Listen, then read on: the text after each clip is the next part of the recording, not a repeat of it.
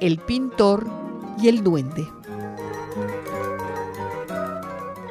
Había una vez un pintor que se la pasaba llorando noche y día porque de tanto pintar había perdido la imaginación. Un duende que vivía justo debajo de él pensaba en voz alta, ese pintor me desespera. Sus lágrimas escurren por las rendijas del piso de madera y me inundan la casa. ¡Qué mala suerte! ¡Qué desconsideración! Diciendo esto, se le apareció al pintor. Oye, ¿qué te pasa? ¿Quién eres tú? Pues que no me ves. Es muy claro, soy un duende. Ah, qué bien. Sniff. Siguió llorando.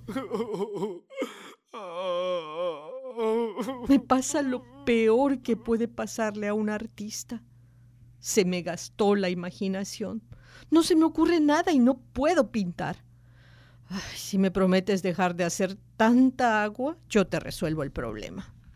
El pintor juró dejar de llorar si recuperaba la imaginación.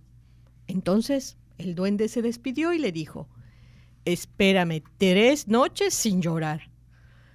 El pintor esperó aguantando la tristeza tres noches. Después apareció el duende con unos pinceles. Utiliza estos pinceles mágicos y tu problema se acabará. El pintor le hizo caso y comenzó a pintar de nuevo.